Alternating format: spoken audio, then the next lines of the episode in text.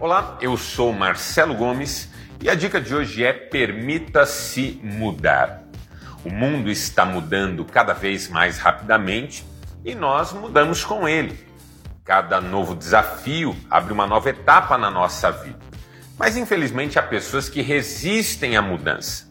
E, sobretudo, àquela mudança pessoal, que é a mais importante, a mudança para melhor, a transformação. A mudança na nossa vida exige algumas posturas, algumas novidades que a gente precisa abraçar. E a primeira postura que eu quero sugerir para você é permita-se um novo olhar. Às vezes a vida vai passando e a gente continua vendo as coisas do jeito que sempre viu. Eu às vezes peço para Deus para que me dê um novo olhar, um novo olhar em relação às pessoas que me cercam, o mundo à minha volta.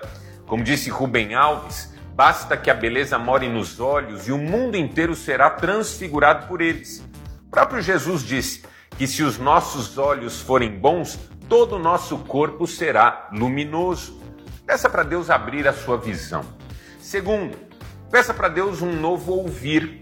Isso também é fundamental para a mudança.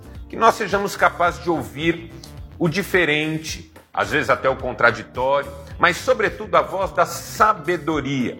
Porque o próprio livro de Provérbios diz que nós devemos estar atentos à sabedoria e não desprezarmos o conselho que vem da sabedoria. Muita gente sofre na vida porque é incapaz de ouvir, não ouve ninguém, não se deixa corrigir, não se deixa exortar. E o livro de Provérbios também diz que é o tolo que não se deixa repreender. Outra coisa importante, para que a gente possa mudar, a gente precisa de um novo saber. Não estacione no conhecimento. Busque novos conhecimentos, leia mais, estude mais, abra a sua mente e o seu coração para tantas coisas. A própria Bíblia nos ensina que Deus é conhecimento ilimitado. Por isso, a vida eterna é conhecer a Deus e a Jesus. E, finalmente, uma nova atitude.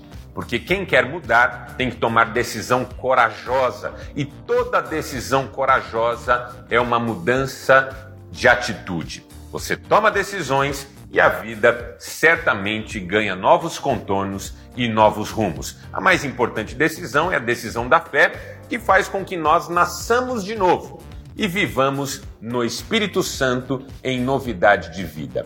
Pense nisso, um grande abraço e até a nossa próxima dica. Tchau!